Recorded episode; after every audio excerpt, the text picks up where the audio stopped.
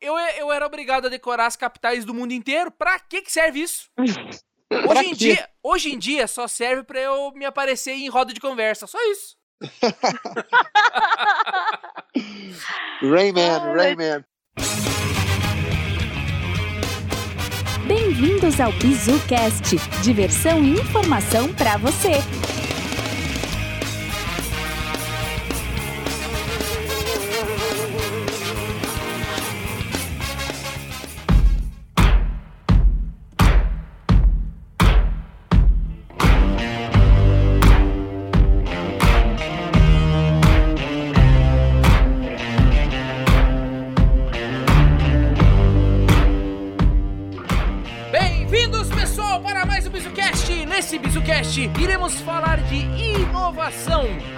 Atualmente vivemos um salto tecnológico gigantesco que já está trazendo impactos na vida das pessoas e das empresas também.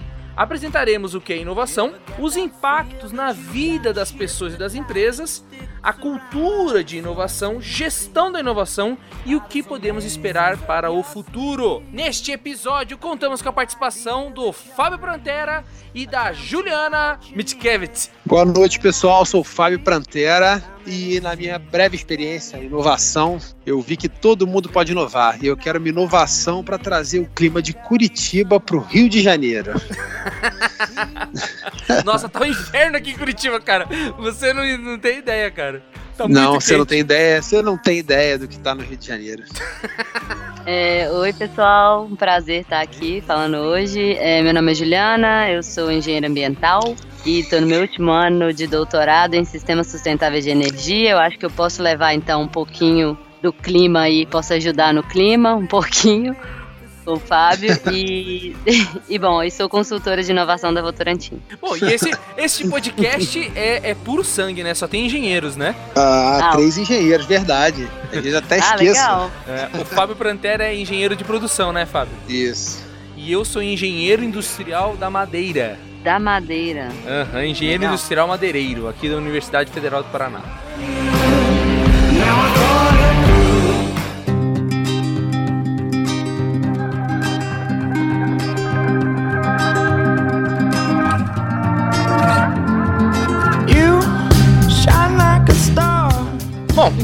começar já com o nosso primeiro item, né? O que é Vamos lá. inovação? O que é inovação, Juliana?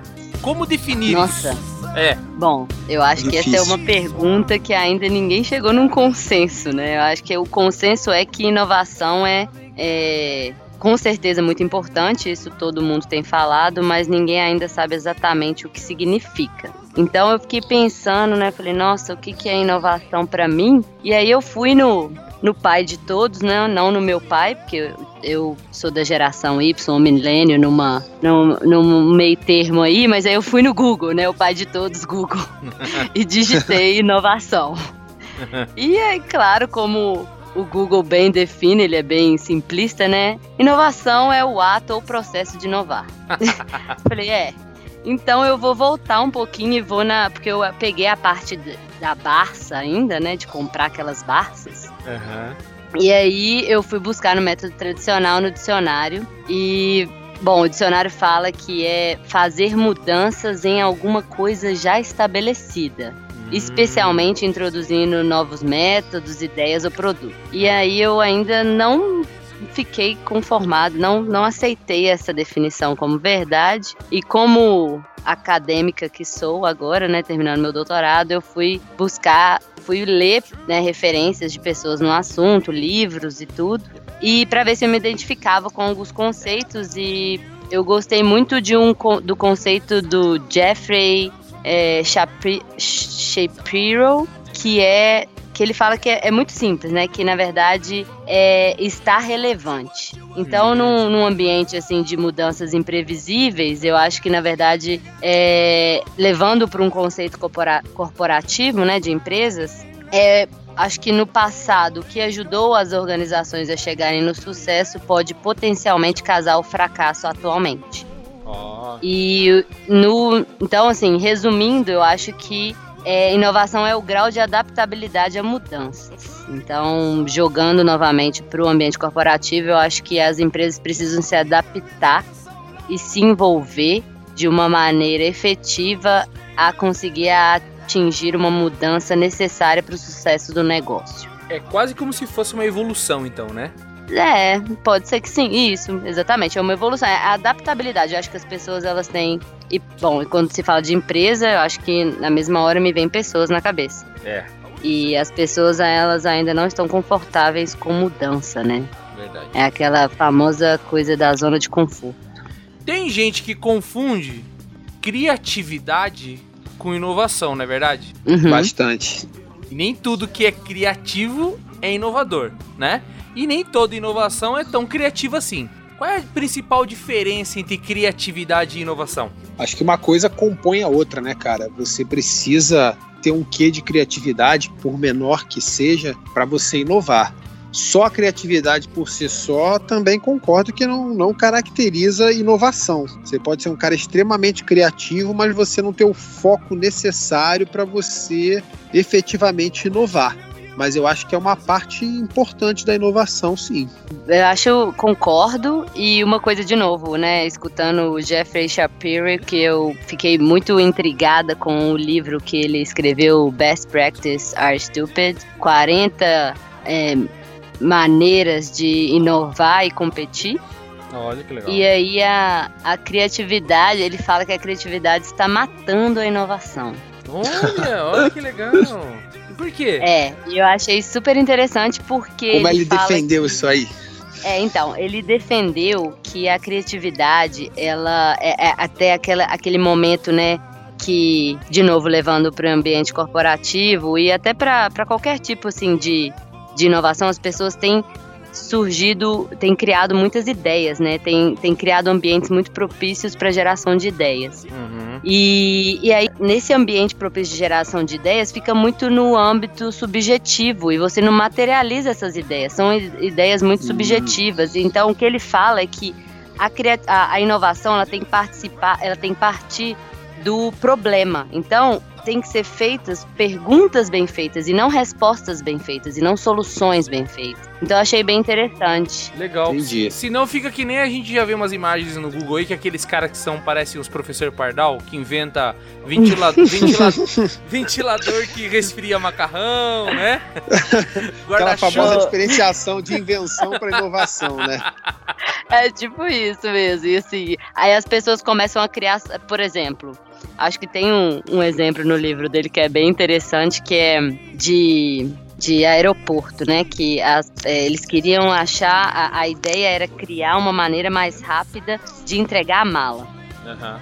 E ficou naquilo, não, vamos criar uma maneira de entregar a mala mais rápido, entregar a mala mais rápido. Mas no final das contas, não é a mala que tem que ser mais rápida, é a experiência do passageiro que tem que ser mais rápida.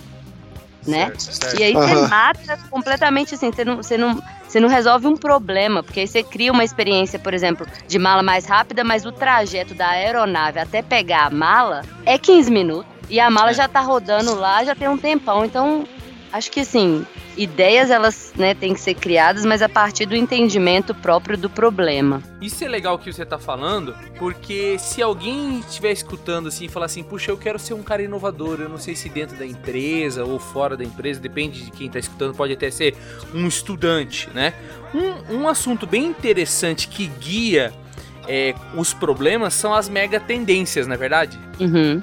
Verdade. O que, que são mega tendências e qual a importância delas? Hum, bom, eu vejo assim, de mega tendências, o que tem se falado muito é a transformação digital, né? Aham. E aí é tudo que se fala de inovação, ah, a gente tá fazendo inovação. Como? Ah, transformação digital, transformação digital. aham. E aí tem IoT, inteligência artificial, acho que isso tudo, na verdade, né, essas buzzwords que tem se falado muito, eu acho que são ferramentas para mudança, né? Como eu Aham, falei, uhum. aí pensando no conceito que eu acredito que é o grau de adaptabilidade à mudança, inovação realmente é isso, e como essa transformação digital ela tem causado inquietude, né? E, e na verdade um novo ambiente competitivo para as empresas. Então eu vejo Uhum. essas mega tendências como é, ferramentas de inovação. E são relatórios, há há uns anos atrás, eles tinham emitido um relatório que chamava Relatório 2020, né? que se projetava Uhum. qua- quais seriam as- os problemas que hoje existem, ou existiam naquela época, que chegando até 2020 é, a humanidade estaria enfrentando.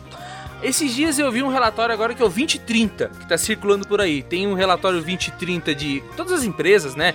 Mega corporações criam esse- esses relatórios, mas tem um da Singularity, né? Que tá rodando por aí, que é um relatório 2030, que fala sobre os desafios da água, da agricultura, né? Então, é, são oceanos de dores, né? Não dá pra gente imaginar uma inovação, um processo de inovação que não esteja trabalhando em uma dor, né? São os grandes problemas, né, do mundo, né? Os grandes problemas que o mundo vai vir a enfrentar, que vão ficar críticos no mundo, né? Alguns problemas que a gente às vezes não tem nem muita visibilidade hoje, mas que daqui a 10, 20, 30 anos a gente vai ter que lidar. Como o caso da água, que se fala há tantos e tantos anos e que em algum momento a gente vai ter que enfrentar um problema sério com relação à água potável no planeta, né? Então acho que é uma mega tendência aí que tá em voga também. Eu, eu tinha É visto- verdade. E Pode falar, Juliana. Fala, fala, por favor. Não, é verdade. Eu ia citar exatamente as mudanças climáticas também, né? Que é Sim. aquele assunto que se fala, se fala, se fala, mas as pessoas ainda não compraram. Eu acho que no dia que começar realmente, já está acontecendo, né? Muitas Uhum. ondas de calor e desastres naturais por conta dessas mudanças climáticas. E eu acho que a de novo, a tecnologia, né, e a- o desenvolvimento da tecnologia, ela tá aí para ajudar nessas, nessas dores que vão vir muito fortes, né? É uma mega tendência mesmo. É, energia, né? A gente vem falando de energia o tempo todo e, e a gente já vê algumas coisas se materializando de uma forma muito rápida. Um exemplo é as, as placas de captação de energia solar que hoje em dia está nas residências.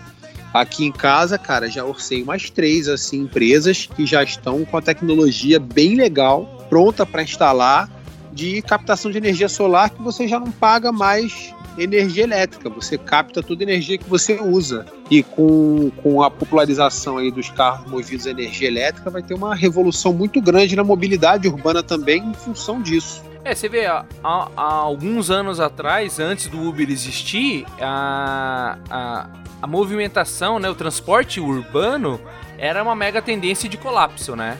Sim, total. al- alguém pensou no Uber e todos esses aplicativos, né, de compartilhamento de carro, que se você parar pra pensar, são os mesmos veículos que sempre estiveram rodando por aí.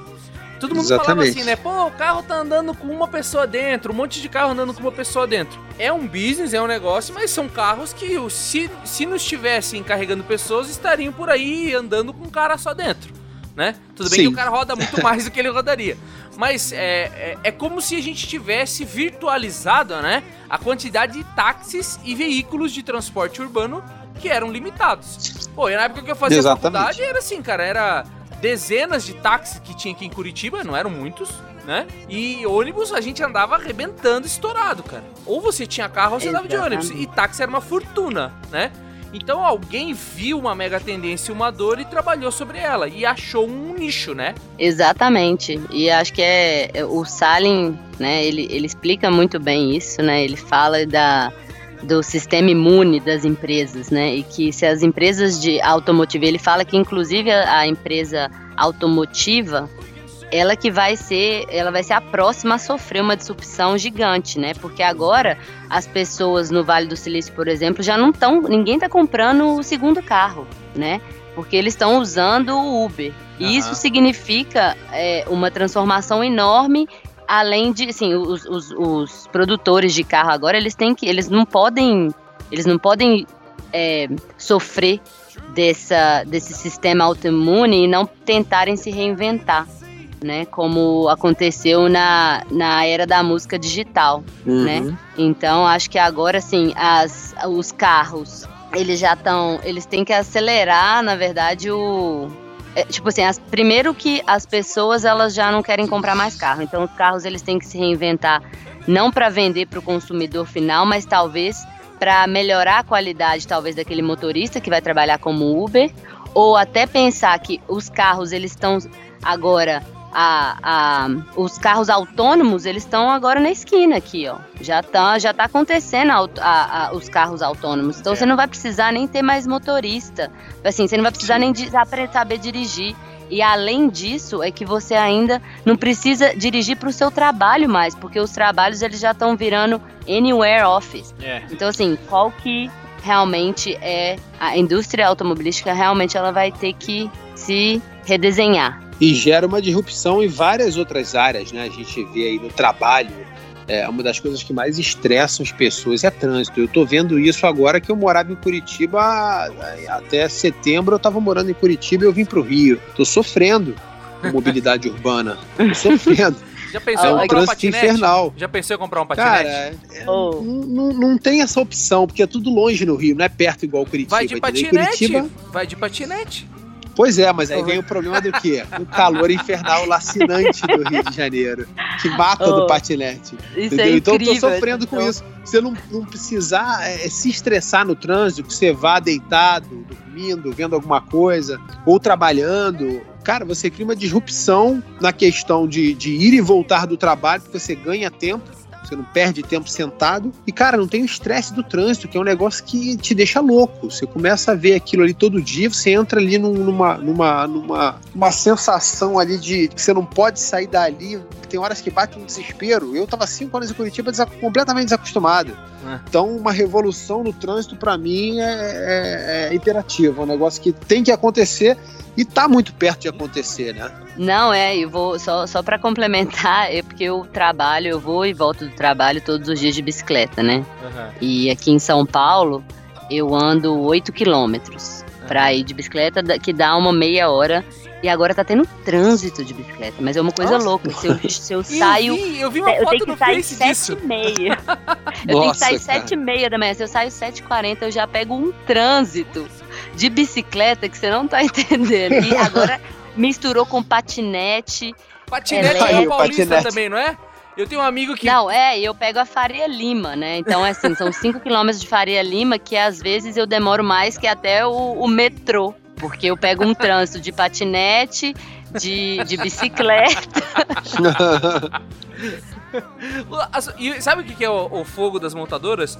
Nós que somos clientes finais, a gente acaba não enxergando toda a cadeia produtiva que está por trás da produção do automóvel, né? Então o, impacta- o impactado não é só a montadora, é toda uma base, né, de indústria, de tecnologia que está em volta do Claro. automóvel, né? Não é mais só Exatamente. montadora por si só, milhares de tecnologias para transformar a indústria automobilística. Não é mais só um carro, um motor, né, cara? É, é aquele negócio. É, é um dispositivo digital elétrico que te transporta. Resolve um problema, mas não resolve todos, né, cara? A questão da energia, beleza, é, é o futuro, mas a questão do estresse de ir pro trânsito ainda continua. Legal. Não é, e, e o mais, eu sabe que eles estão fazendo, e às vezes é a, a tecnologia e modelos de negócio, porque o que está sendo feito agora são ambientes, é tipo uma WeWork, um espaço de coworking, mas é Uhum. um espaço de descanso para esses motoristas de Uber, Ó, né? Então Ah, é legal. como se fosse um, um espaço que não é um, um estacionamento mais, mas é uma experiência para o motorista, onde ele quer carregar o celular dele, ele quer dar uma descansada, quer Olha. assistir uma televisão. Olha que maneiro, hein? É, um, um novo, novo modelo de negócios. Isso é maneiro, né? Porque lá no passado, quando a revolução automobilística começou, uma fábrica de automóveis produzia grande, a grande maioria do- dos spare parts de um automóvel. Com o tempo eles foram terceirizando isso e outras pessoas começaram a sacar assim, poxa, vou produzir pneu pra esse cara aqui. Ó, em vez de você produzir, eu produzo pra você. Ó, em vez de você produzir essa maçaneta de porta, eu produzo pra você, né? Então eles foram a tecnologia foi avançando. Se a montadora tivesse que fazer tudo isso sozinha, ela não ia conseguir avançar. E é a mesma coisa com outros nichos, né? Então começou uma nova realidade, é Uber, né? Então tem um monte de gente, ó, já esse cara que deve ter inventado esse spa aí pra Uber, né? Uhum. O cara aproveitou esse momento e criou um- uma nova atividade, né? O que não dá pra gente é ficar preso no passado, né? Exatamente. E aí é sempre de uma dor, né? De E de dor. novo, não é criando ideias aleatórias. A criatividade é, ela é importante, mas talvez para solucionar uma dor que você entende ela realmente. Legal.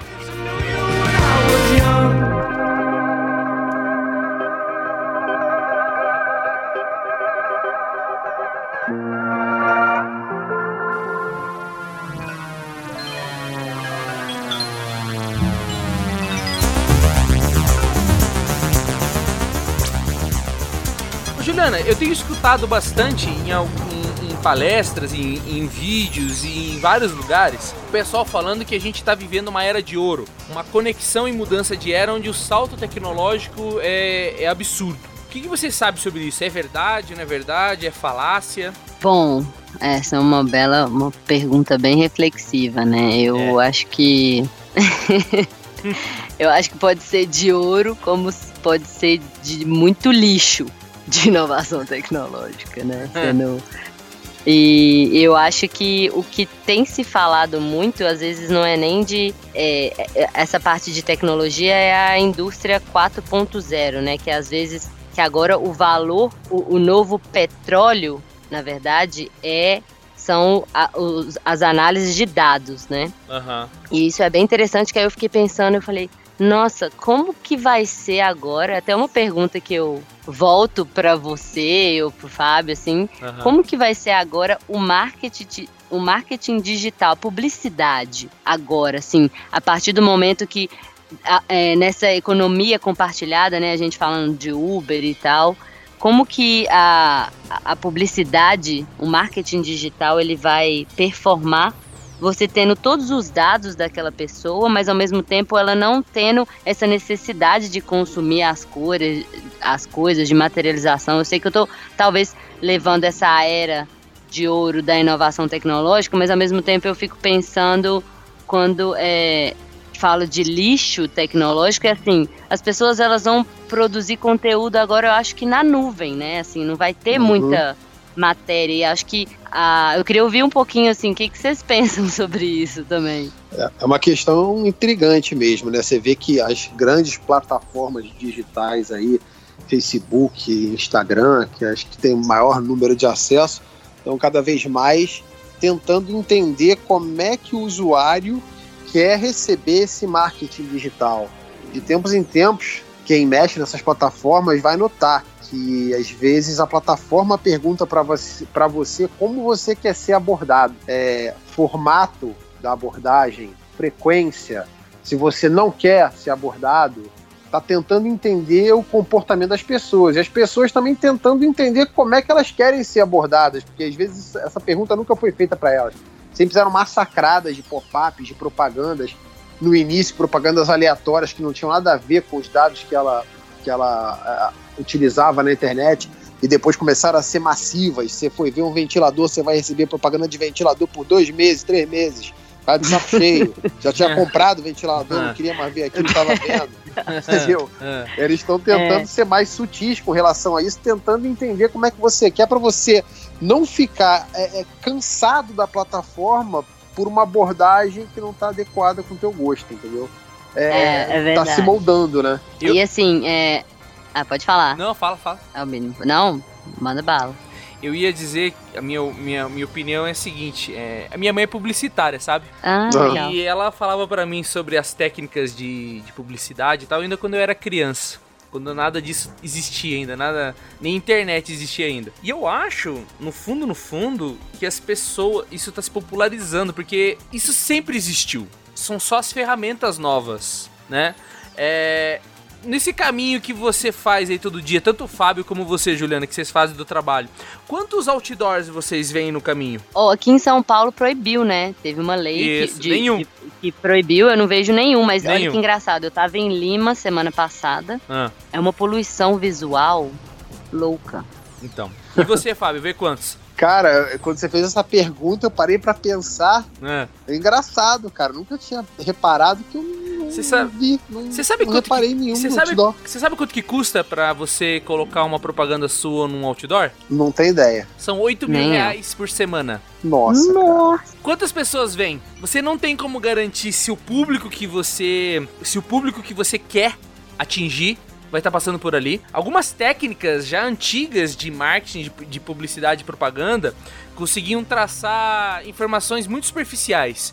Ah, você vai fa- fazer uma propaganda de escola, você vai fazer nessa avenida onde passa a grande maioria das crianças que estudam na escola concorrente. Mas era um, Aham. era- não tinha precisão nenhuma. Essas informações, tá? Eu perguntei do, do outdoor, porque primeiro, outdoor é caro pra caramba. Segundo, ninguém lembra, ninguém passa pra olhar mais, né? Ninguém vê. Ou, ou como em São Paulo, que eu sabia já que a Juliana ia falar, é proibido. Então, qual Uhum. que é o novo outdoor que tem hoje? O cara gasta horas e horas fazendo É rolagem aqueles do feed. É o feed É. do, do Facebook.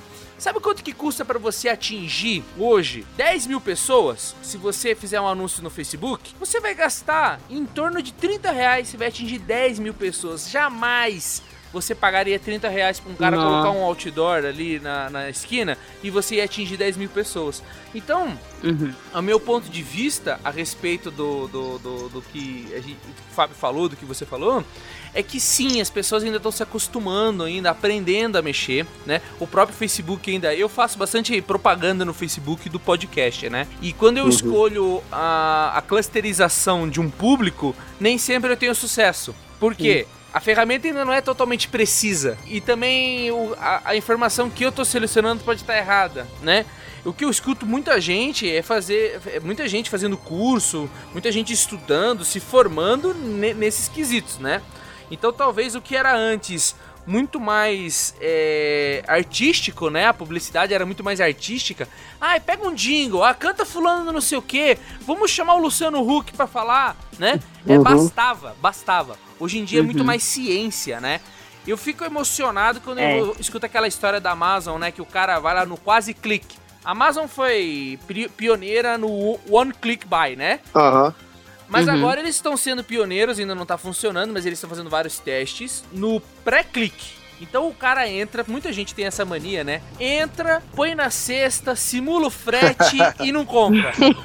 Verdade. Não A é verdade? sensação de comprar sem comprar. Um monte de gente faz isso. Exatamente. Um monte de gente faz isso. Aí eles pegam isso, somam com informações que eles têm das pessoas e eles conseguem traçar através de um algoritmo uma probabilidade do momento que eles acham que o cara vai comprar de fato. Ó, esse Sim. cara aqui tá na iminência de comprar uma- um televisor de tal modelo. Quando o cara clica e fecha, em questão de minutos, tocam na porta dele a campainha e entregam a televisão. É exatamente isso. E aí, Mas por quê? no- Porque e- a TV já estava na rua do cara numa van. Ah, Já eu tava li lá aí esperando, também, já tava lá esperando o cara, mano. que loucura. Eu li isso aí, eles têm vários pontos na cidade onde eles Manhattan. param as vans com os produtos pra poder fazer essa É. entrega rapidíssima aí, Se fosse cara. no Muito Rio, se legal. fosse no Rio já levavam essa van, eu não, Foi, viu? Isso aí, o, o Data Analytics, a, a- a análise de dados agora, pra mim, é o ouro da inovação. Né? É, É, o sim. ouro da inovação tecnológica, onde você consegue prever, a partir de comportamentos, né, virtuais ou não, do cara, o que ele quer. E assim, é muito louco isso aí. E quando eu falo trash, quando eu falo tipo que não é o ouro, mas é o lixo, é aquele o poder de consumo, ele é tão alto de você comprar as coisas tão rápido, mas o nível, a mudança, a evolução tecnológica, ela tá sendo tão grande que, que daqui a, sei lá, daqui a menos de um ano o meu o meu o meu iPhone que eu comprei há um ano, ele já é lixo. Eu já não Sim. quero ele mais. Eu quero uma outra coisa muito mais, muito mais é, atualizada, uma coisa muito mais moderna, uma câmera Ah. melhor ou, e tudo. A depreciação vai, vai, vai avançando. Você lembra quanto tempo quando lançou o primeiro iPhone? Quanto tempo demorou para você trocar para o segundo? Ah, do iPhone 4 para o iPhone 5, do iPhone 5 para o 6. Esse tempo está diminuindo cada vez mais, É. entendeu? É- é- e, é engraçado essa questão do Data Analytics. É um negócio que eu também considero é, tão ouro assim que conforme essas, essas partes referentes a frete forem evoluindo, vai afetar muito. Porque, por exemplo, um fator que às vezes faz com que a pessoa não compre é frete caro, frete demorado. Quando você souber que a tua entrega está a alguns metros de você, isso vai afetar o teu comportamento de compra também. Vai. Vai tornar ele, ele realmente muito mais previsível, entendeu? Então a- o Data Analytics vai ficar com uma curacidade muito maior. Vai ser uma revolução muito grande.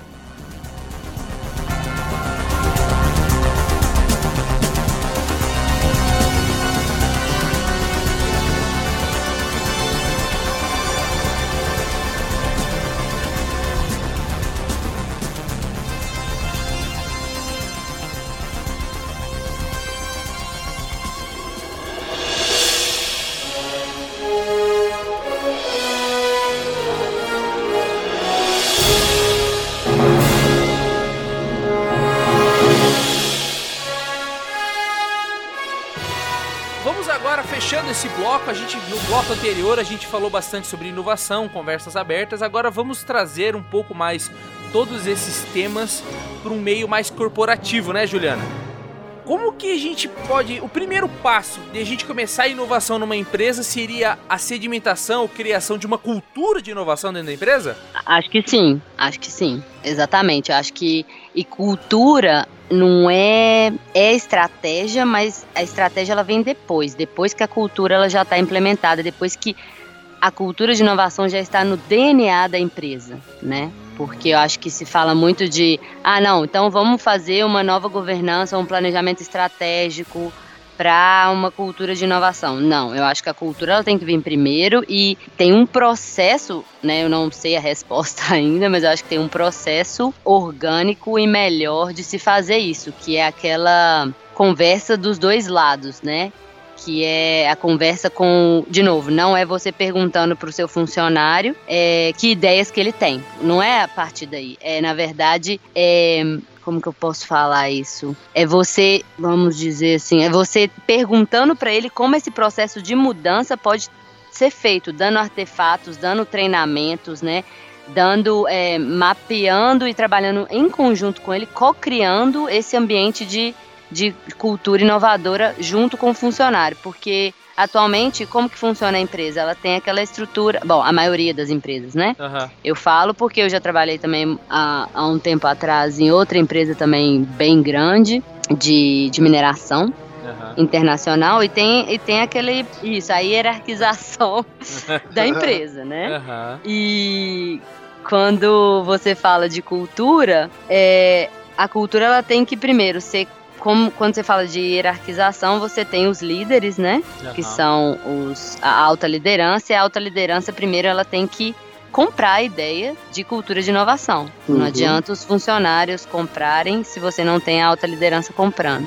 É. Tem E que ser e top-down, tem- né? Se for bottom-up, é revolução. Não é assim que funciona. Eu acho Tem que- ser... É, Bom, eu acho que pode acontecer das duas. As duas podem se encontrar no meio do caminho ali, né? Aham. Porque eu acho que sim, sim. top-down, de novo, reflete a, hierarca, a hierarquização. E eu acho que a, a cultura de inovação ela já não é hierárquica mais, ela é horizontalizada, ela não é verticalizada mais. Então, para começar essa nova cultura, eu acho que as duas partes, as três partes, todas as partes, todos os níveis hierárquicos, eles têm que conversar e discutir a melhor maneira disso ser feito. Então, você tem que envolver todos as, os níveis, Os né? níveis, eu é acho que verdade. começa aí. É verdade. E a gente encontrou problemas, assim, experiências de trabalho que a empresa dizia que queria inovar, onde essa questão do conceito de inovação estava muito disperso. A alta diretoria tinha uma ideia do que era inovação para ela, é, o grupo que estava se propondo a inovar tinha outra, é, e na, na hora de apresentar as ideias, é, é, os mindsets estavam bem diferentes. Então, um grupo acabava se frustrando. Ou a alta diretoria, ou o grupo que estava se propondo a inovar.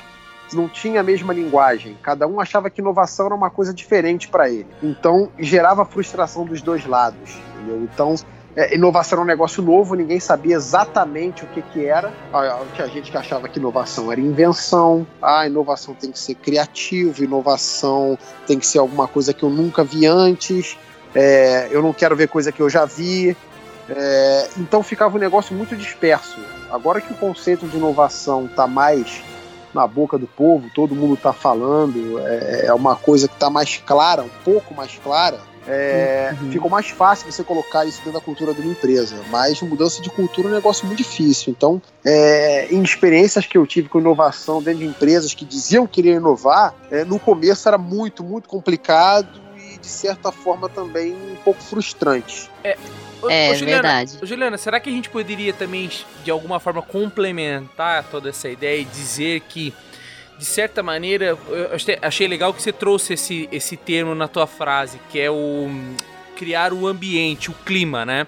Eu acho que são todas Uhum. as condições favoráveis, claro, não é só isso, mas a gente tem que zelar por essas condições, né? Assim como se fosse lá uma cultura de, de vou plantar milho. Poxa, se você não, Uhum. não colocar o- os ingredientes básicos, que é a semente, a água, a luz, né? É, você não pode esperar que a coisa floresça com facilidade, né? E eu acho que no caso de inovação é, é ter um ambiente que favoreça o, o, o, o testar, né? Que esteja aberta Uhum. a, a, a, a, a novas formas de pensar. Então existem um. Existem vários conceitos aqui que tem que ser criados em termos de ambiente, né? E a falhar Exatamente. também, né, cara? Um ponto importante, né? Isso mesmo, a cultura do erro, ela tá muito relacionada com a cultura de inovação, né? Assim, ela tá, Exatamente. na verdade, faz parte da cultura de inovação, que eu acho que e a gente aprende muito mais, o aprendizado ela vem do erro e não do acerto, né? Exatamente. Então acho que aí a, a cultura, a inovação, ela vem do vazio e aí como é que você vai acertar criando alguma coisa, né? Tentando ser disruptivo na sua solução. Legal. Acho que você tem que estar aberto ao erro, como que se fala. Acho que a- Usar esse o- erro como trampolim, né? Exatamente. E, e de aprendizado, né? Pelo menos você Laboratório, né? Laboratório, E- né? exatamente. É, só que aí é aquele, é aquele conceito, né? Você é- você vai errar, mas você vai errar rápido, né? Isso. Então é errar rápido ou acertar rápido. E- Que aí e entra várias também. ferramentas. Exatamente. Aí tem várias ferramentas e tipos de trabalho para que isso aconteça de uma, de uma melhor maneira, utilizando menos recursos, tanto os humanos quanto financeiros, né? Pra Legal. você ter os quick wins aí. Agora eu tenho uma pergunta bem cabeluda pra você.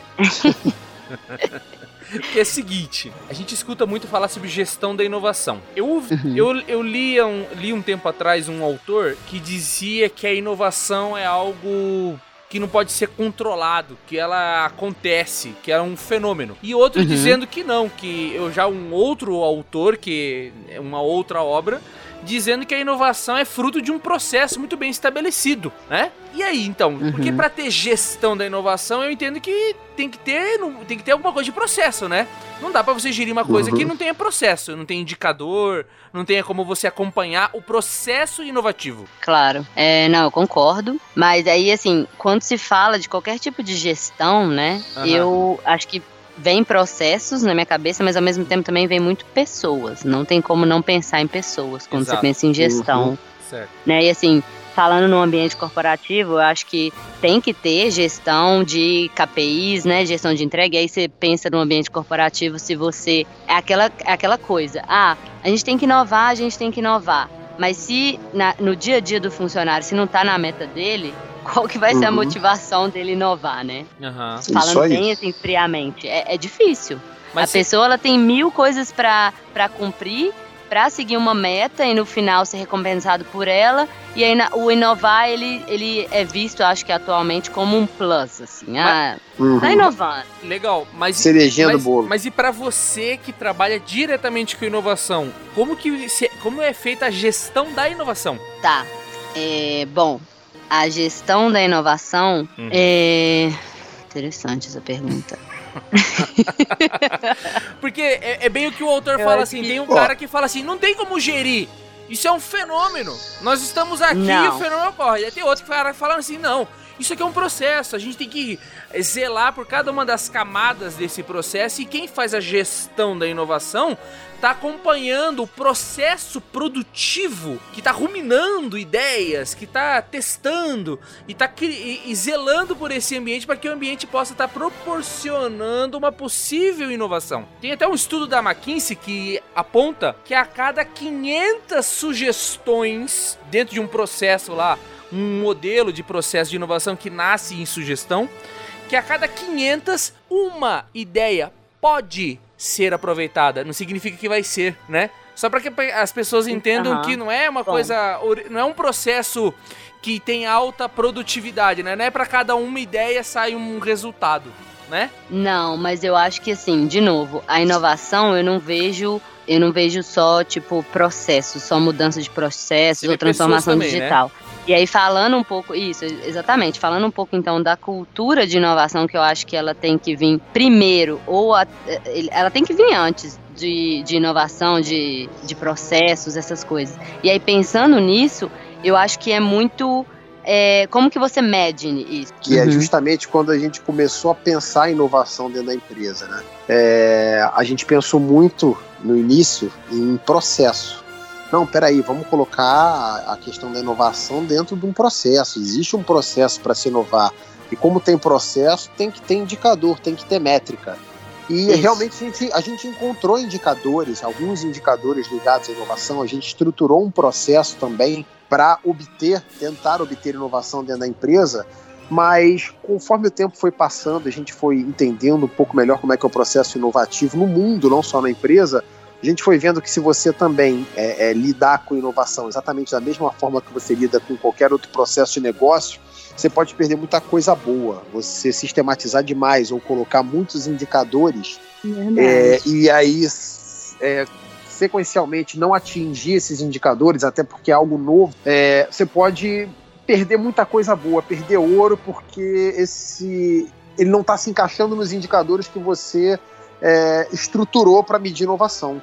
E às vezes algum Uhum. indicador muito importante ou algum insight muito importante de inovação você está deixando de lado porque você está se atendo muito a indicadores, a números e lida- lidando com inovação da mesma forma, de uma forma não inovadora, por assim dizer, de uma forma como se lida com qualquer processo de negócio. É, foi algo que a, a gente foi criticado no início, a gente ficou um pouco frustrado, mas era porque realmente a gente não sabia por onde começar. Então a gente tentou começar por onde a gente conhecia, processo, indicador, entendeu? Então Sim, é, e eu é acho algo que complicado. assim, legal. E eu acho que na verdade é porque assim, quando você põe eh, processo e métricas é que você está esperando um resultado, né? E o resultado, a gente sempre pensa no resultado positivo. O resultado Exatamente. negativo, ele também é um resultado, né? Ah, não deu resultado, isso é um resultado. Exato. Então eu acho que assim, a inovação ela é difícil de medir no sentido de só ganhos. Eu acho que quando a gente perde, aí eu vou a gente ganha também, entendeu? Ah, é verdade. De um É. mês. É um pouco de um mês. É, de um mês, exatamente. Mas olha, é- olha que aquela eu não queria falar isso de um mês. Quando a gente Pior que é a verdade. gente ganha. Todo mundo perde, todo mundo ganha. Ai, oh, mas é muito isso, é porque eu acho que na, no erro, e nem é perder, é errar, né? E errar, às vezes, vem perdas juntos, né? Perdas de recurso, de tempo, de tudo. Mas isso você tá ganhando, tá ganhando o quê? Aprendizado pra não errar mais, entendeu? Então já até justificando, né, a Dilmes, que eu entendi o que ela quis dizer. E é isso. Eu- e isso, às vezes, é difícil de medir, né? Ah, não, então vamos colocar métricas de quantas vezes a gente errou. Não, não é isso, né? Eu acho que tem que. Concordo muito com o que o Fábio falou. Vai muito de encontro com o que eu penso. A gente, partindo de- do, do pressuposto assim, dentro da empresa, a gente tem métricas, né? De inovação.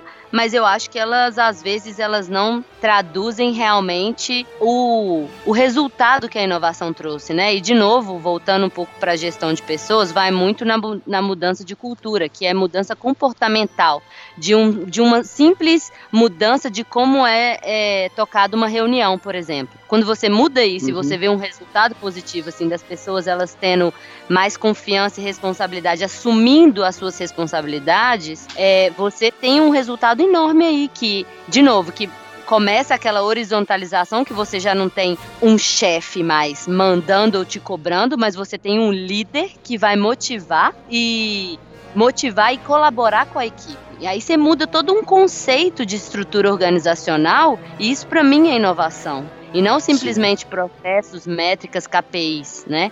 E eu achei muito legal que eu estava conversando hoje com uma startup. Ela me falou de, de como é que é? OKR, que eles medem, não é KPI, é OKR, que é Objectives e Key Results. Aham. Então é, é um tipo de, de meta ou de KPI que eles fazem, eles chamam de OKR para não para não ter esse nome, né, de de grandes corporações, que é onde as metas elas estão todas relacionadas entre as áreas, para não ter aquilo assim, ah, eu atingi a minha meta. Não, a gente atingiu a nossa meta. Essa é uma Então, metodologia da Google. Metodologia da Google, de Ah, então é desdobramento de metas. É. eu achei muito legal, porque aí você você tira aquele espírito competidor e, e- e inclui aquela coisa, aquela, aquele espírito de colaboração que eu acho que faz muito mais sentido. Você tira aquela, aquela divisão de áreas e silos e você põe todo mundo para trabalhar em conjunto. Então eu acho que isso já é uma super um super resultado de uma mudança Isso já é inovação, né? é inovação. Exatamente. E aí, como que você mede isso, né? Eu acho que assim, é, talvez as métricas e a parametrização, a, a- você quer numerar, você quer dar valor, é, você quer quantificar, às vezes isso é um pouco abstrato para ser quantificado. E Então olha um como é pouco- então difícil um pouco- você mudar a cabeça das pessoas com relação a isso, né? Ah, Empresas que anos e anos vêm de uma estrutura matricial ali, usual. Você tem que colocar na cabeça das pessoas que você tem que desmistificar isso daí e trabalhar de uma forma diferente. É complicado para todo mundo, para quem tá embaixo e para quem tá em cima também. Isso inverte Entendeu? um pouco a frase, a palavra, né? O conjunto de palavras ali, gestão da inovação. Também Sim. a gente precisa de inovação na gestão, né?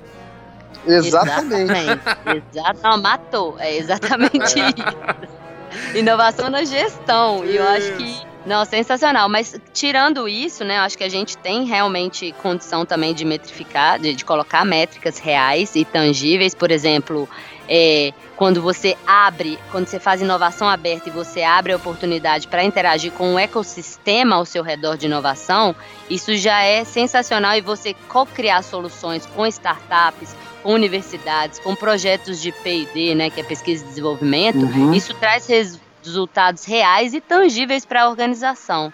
Que aí você abre seu leque de oportunidades, seu leque de, de tecnologias, de inovação que estão aí no seu meio que você não respirava antes. Porque acho que as grandes corporações, uma dor enorme é você não poder compartilhar informações confidenciais ou até estratégicas do grupo. Isso agora já tá assim, já, já tá feudal essa ideia de não compartilhar. Porque uma ideia compartilhada, se você não sabe implementar, se você não sabe operar, ela é simplesmente uma ideia. Você não, você não tem Não a vale pessoa nada, roubar né? a sua ideia, não vale nada, exatamente. Então, eu acho que essa parte já traz ganhos reais e tangíveis assim para a organização, que é inovação aberta, por exemplo.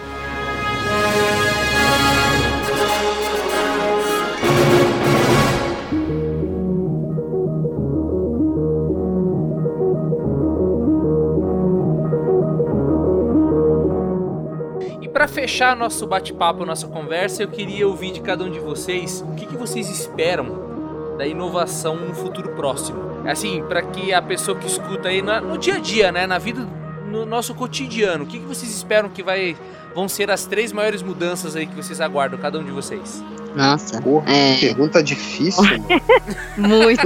Eu vou falar uma aqui, eu vou falar uma assim que veio de novo na minha cabeça que é, não sei, eu tô muito ligada às pessoas agora, né? Acho que a, a inovação ela vem das pessoas e as Uhum. pessoas elas já se incomodam quando elas saem da zona de conforto delas. Aham. É, e é um simples exemplo assim, ah, eu, eu chego no trabalho hoje e tem alguém sentado na minha mesa. Eu vou falar, uai, mas o que, que é isso? Tipo, tô, tô, tô desconfortável com a pessoa sentando no lugar que eu sempre sento, né? Aham. Ou numa simples mesa de jantar, onde a, a nossa família senta nos mesmos lugares. Ah, alguém sentou no meu lugar. Você não vai falar, mas você já se sentiu incomodado. Então, acho que esse desconforto, ele, ele vai ter que ser mudado. Acho que agora a adaptabilidade de novo, acho que a inovação para o futuro vai ser as pessoas serem mais flexíveis, mais abertas, mais compartilhadas, né? Uhum. Eu acho que é muito isso. E a inovação também para o futuro, partindo de pessoas de novo, eu acho que é o propósito. E aí eu falo propósito Uhum. por quê? Porque agora o funcionário ele não busca uma empresa é, com o intuito de ganhar muito dinheiro. Ele tem um propósito, um propósito re- real de gerar impacto. Então a atratividade, então agora acho que o funcionário ele está ele tá buscando, ele está escolhendo a empresa que ele quer trabalhar uma coisa que não acontecia há poucos anos atrás, que era a empresa que buscava o funcionário, que selecionava o funcionário, entendeu? Então eu acho que isso é um grande passo de inovação e de mudança de cultura, onde as, as, as grandes empresas elas vão ter que se adaptar a essa nova tendência de às vezes encontrar o propósito para aquele funcionário trabalhar na empresa. Não vai ser mais por salário, né? Eu acho que isso vai mudar. Ou seja, a gente não vai esperar de um cara jovem, antenado hoje em dia com, com o mundo atual, que ele saia de uma empresa, por exemplo, para trabalhar numa empresa de tabaco, numa empresa Exatamente. numa empresa petrolheira que, que polui o ambiente. Exatamente. O cara não vai querer, não Uhum. atrai ele, Uhum. certo? Não bate com o Exatamente, que aí propósito dele. com os valores. Exatamente, bate com os valores dele, né? Ou seja, se o cara Eu gosta concordo muito, de muito. meio ambiente, defende o meio ambiente, é o antagônico o cara ir trabalhar numa indústria de petróleo, não é verdade? Aham, Pois é. Exatamente. Ou então Eu ele pode, ele pode ver isso como um desafio para tentar mudar Reverter. aquilo ali, né? Reverter. Ah. Mas aí eu acho que realmente vai muito de- da visão dele mesmo. Se é se o propósito dele tá ali, da, da vaga. Acho que é isso. E além disso, até o meio ambiente, o ambiente que você convive, o ambiente que você trabalha. Por exemplo, eu trabalho num ambiente e que eu levo para casa as coisas. Eu tenho prazer de trabalhar todos os dias e aquele ambiente dos meus colegas, eles são não só meus colegas de trabalho, mas fora também. Então acho que é uma coisa que vai misturar, vai acabar misturando muito a vida pessoal e de trabalho. Não tem mais aquela divisão, né? Legal, legal. E Ah, você, isso é Fabão? legal. E você, Fabão? Concordo, concordo muito com, com o que a Juliana falou, também acho que é com relação às pessoas, essa questão da, da, da grande mudança, da inquietude das pessoas é, com relação à maneira que elas enxergam o trabalho. É, fazendo até um, um paralelo aí com, com como as pessoas viam o trabalho antigamente.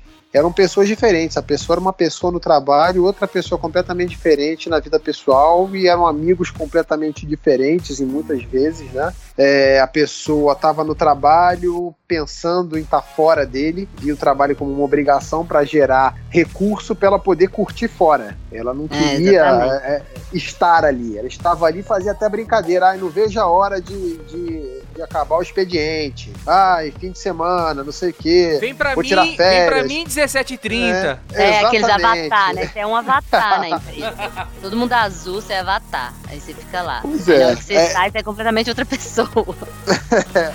Aí a pessoa virava ela durante o fim de semana. E pessoas que eu via, cara, até em MBA que eu fiz, que a pessoa falava que ela só era feliz no fim de semana. Durante a semana ela era completamente infeliz. E olha que Aí horror, todo- ela só é feliz oito dias Porra. no mês. Que, que é isso? pois é, como é que vai viver bem assim? Vai ser uma pessoa estressada, ela vai ser considerada uma pessoa infeliz. A maioria do tempo dela ela é infeliz. Então essa, essa mudança de, de mindset das pessoas, onde as pessoas elas não estão no trabalho só para ir lá fazer o que elas fazem na área delas, é, entregar o indicador, bater a meta e ir para casa e no final do ano receber o bônus dela, tirar as férias dela, não.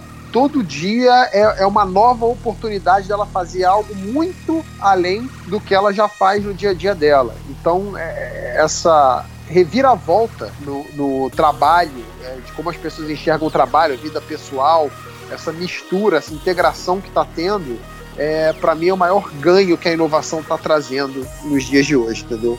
Legal. Exatamente. Eu ia falar, eu pensei que vocês iam falar de coisas mais assim do. do é, que é físicas, né? Porque eu. Bitcoin. eu noto Isso, muito né, assim, impressora, impressora 3D, eu sempre achei uma, uma, uma grande idiotice, assim, sabe? Mas um tempo pra Aham. cá, um tempo pra cá, eu tô mudando muito minha opinião, porque eu tô analisando, por exemplo, a versatilidade de utilizar um equipamento desse, por exemplo, numa estação espacial, né? Em Marte, por exemplo, né? E Uhum. como, e como, como isso pode tornar-se mais acessível às pessoas. E, por exemplo, meu pai. Meu pai sempre adorou. Meu pai tinha máquina de solda, tinha lixadeira, qualquer coisa meu pai fazia aqui em casa. Ah, vamos fazer tal peça, né? Puxa, isso vai fazer com que fique muito mais acessível a pessoas normais, né? Sentarem na frente do computador e desenhar uma peça para resolver um problema lá no quintal. É a história a tal do cultura maker, né? Eu, Uhum, eu vou resolver, exatamente. eu vou, eu vou fazer, eu, eu, eu mesmo me viro. Como isso vai afetar drasticamente a indústria? Né? Se o cara, Uhum. se isso chegar, por exemplo, o cara cultura maker, eu vou fazer o meu celular. Tchau, tchau É. Apple, tchau Samsung. Tá todo mundo fora, velho. Porque essas peças Olha, não, é exatamente isso. Ah, quero uma cadeira. Aí você manda imprimir lá. Manda imprimir, daí pega a Ikea, cadeira, vou Ikea, imprimir. Toy Stock, pode fazer sopa do- dos negócios deles, entendeu? Então eu acho que o potencial desse cultura maker associado à impressora 3D ou outros dispositivos também do cara produzir isso em casa, né, dele mesmo fazer o dele e tem tudo a ver com ser personalizado, do cara fazer do jeito que ele que vai atender os gostos dele, acho que é uma grande, uma grande reviravolta e uma ameaça para grande parte dos negócios, né? Exatamente. Sim, Aí, sim. assim, e.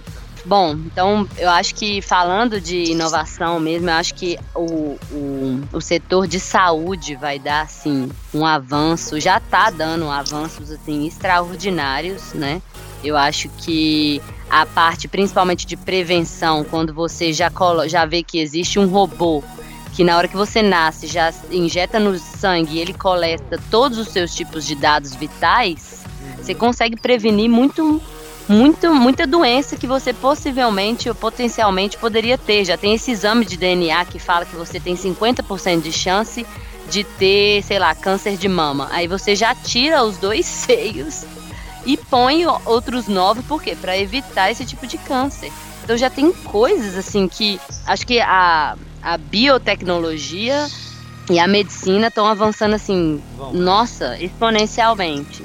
Vai ser a medicina mais preventiva do que É. reativa, E- como é e- hoje. eu- Exatamente. Eu tô esperando muito a conexão do cérebro na nuvem. Eu mesmo já tenho vários sonhos, que às vezes eu tô deitado aqui final de semana. eu sonho que eu tô olhando a tela do Windows, cara. E eu tento Nossa clicar no Olha, iniciar, tá eu quero. louco. Tá na minha cabeça, cara. Eu quero conectar logo isso aí. Deve ser uma memória de vida passada, alguma coisa assim. Porque eu tenho. É nítido isso, cara. E quando eu vi, É verdade. eu vi numa palestra que os caras estão pesquisando isso, eu fico assim. Eu vi também. fascinado com isso, cara. E Zuckerberg tá Não. pesquisando isso aí, fazendo teste com isso já. Gente, é, acho que eu, eu concordo e eu tava conversando esses dias com, com um amigo meu que é aquilo. Acho que até as coisas materiais você vai começar a guardar na nuvem. Por exemplo, ah, cadê minha bolsa? Ah, guardei na nuvem. tipo, a gente começou a viajar muito com isso. Porque coitada da parece Dilma, né? Pois é. Coitada da Dilma entender que as coisas vão pra nuvem. Imagina se ela não achava É igual gravação, armazenamento de vento, né? Armazenamento de vento. É muito louco isso. O pior é se um Ô, mas dia é provarem que ela tava certa, né? Pois é. Pior se um dia provasse ela- O mais engraçado é que, é, pensando nisso, do cérebro na nuvem, Ah. você guardar suas memórias e você poder deletar memórias, né? Isso é traumas, assim, Sim. como que isso Sim. vai. É, você, você tá toda, toda a sua memória tá lá, não, eu quero deletar. Sim. E como isso muda lá, o é- sistema de ensino também, né? PNL agradece, né, pô? Essa, PNL, essa né? tecnologia aí. Mas a parte de ensino também é revolucionária, né? Eu não vou ficar 10 anos no primário pra aprender a ler e escrever pra aprender história. Eu vou faço o download de história, né? E a escola tem que mudar. A escola daí não é mais um lugar pra passar informação. Porque pedagogicamente e andragogicamente, que é o ensino para adultos, já tá mais do que comprovado que conhecimento não é passado, ele é instigado, né? Então a escola tem que Exatamente. se dedicar a ser um, um centro de convivência e de discussão. Então o cara vai lá, ô pai, Sim. filho, o que, que você fez? Ah, pai, fiz o download de geografia hoje no meu cérebro. Vou lá pra escola e vou discutir sobre geografia. Porque pra que fazer prova se o cara tem memória, se o cara lembra do negócio, né? Mas ao mesmo Isso, tempo. isso já acontece, né, cara? Engraçado como é que é. Eu tava você falando aí, lembrando do tempo de escola. Cara, antigamente você tinha uma cobrança ferrenha por ter capacidade de decorar, Isso. de, de lembrar de, de uma quantidade massiva de informações. Muito mais até do que você discutir essas informações. E, e não de colocar em prática o conhecimento. Você Sim. tem que aprender a colocar em prática isso, pô. Eu me lembro, Lógico. eu, eu era obrigado a decorar as capitais do mundo inteiro. Pra que, que serve isso? Hoje em, dia, hoje em dia só serve pra eu me aparecer em roda de conversa. Só isso. Rayman, Rayman. Mas é olha, mas aí pensando do, da, da, da parte do risco, eu acho, dessa inovação no futuro próximo, é assim, os computadores absorvendo o, o, o cérebro humano, né, as, as sinapses e toda a, a parte, sei lá, de reflexão, de cognição que a gente faz, porque eu acho que assim, o que diferencia agora, hoje, fato, da gente do computador é que, assim, por exemplo, a parte técnica, eu como engenheiro não sou ninguém, meu diploma pode rasgar porque assim, de capacidade de matemática, o computador faz muito, processa as contas, os cálculos muito mais rápido que eu. Isso. Mas aí a parte social, né, de, de cognição, de relacionamento, de criatividade, eu acho que a gente faz isso. A gente, se for pensar, o computador ele, ele não substitui o homem nesse aspecto, né? Não. que é as relações interpessoais, mas a partir do momento que toda esse essa, essa rede neural ela é captada, né, pelo computador e talvez até como que o nosso cérebro reage a certos sentimentos e sentidos, isso é muito louco porque ele pode criar uma rede neural super inteligente, uma inteligência artificial que às vezes me, me assusta um pouco. Pra mim também, porque é tipo, é certo que ele vai chegar nesse nível em algum momento. Eu não tenho a menor dúvida. A gente não sabe quanto tempo vai levar, mas que ele vai chegar lá, ele vai. Fechamos. Show! Matamos aí Legal. uma Matamos. horinha, uma horinha. Foi uma horinha e seis aí. Muito obrigado, pessoal, pela participação de vocês. É... E é isso. Um abraço. Boa noite. Obrigada. Valeu, Um até, até inovação parte 2 aí. Valeu, obrigado. Um abraço. Valeu, abraço. Tchau, tchau.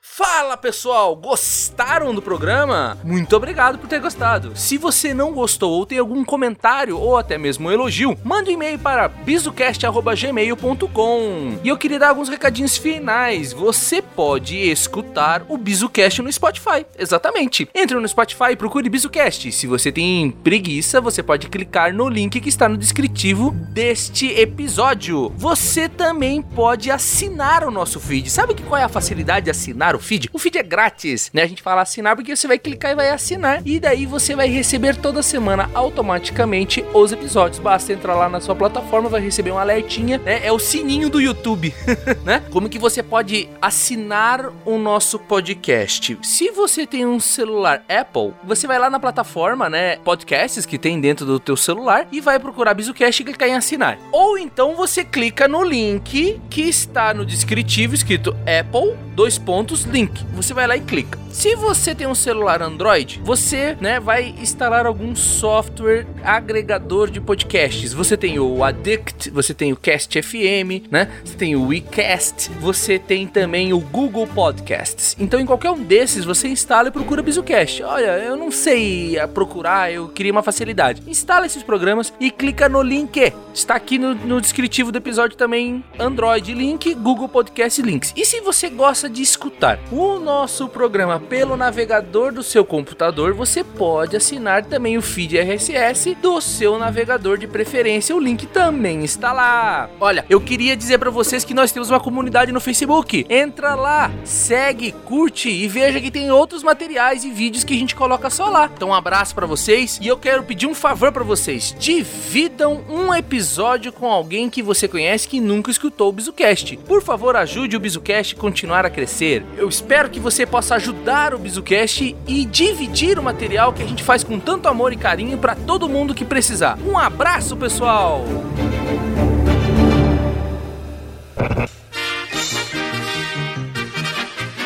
Produzido e editado por BizuCast.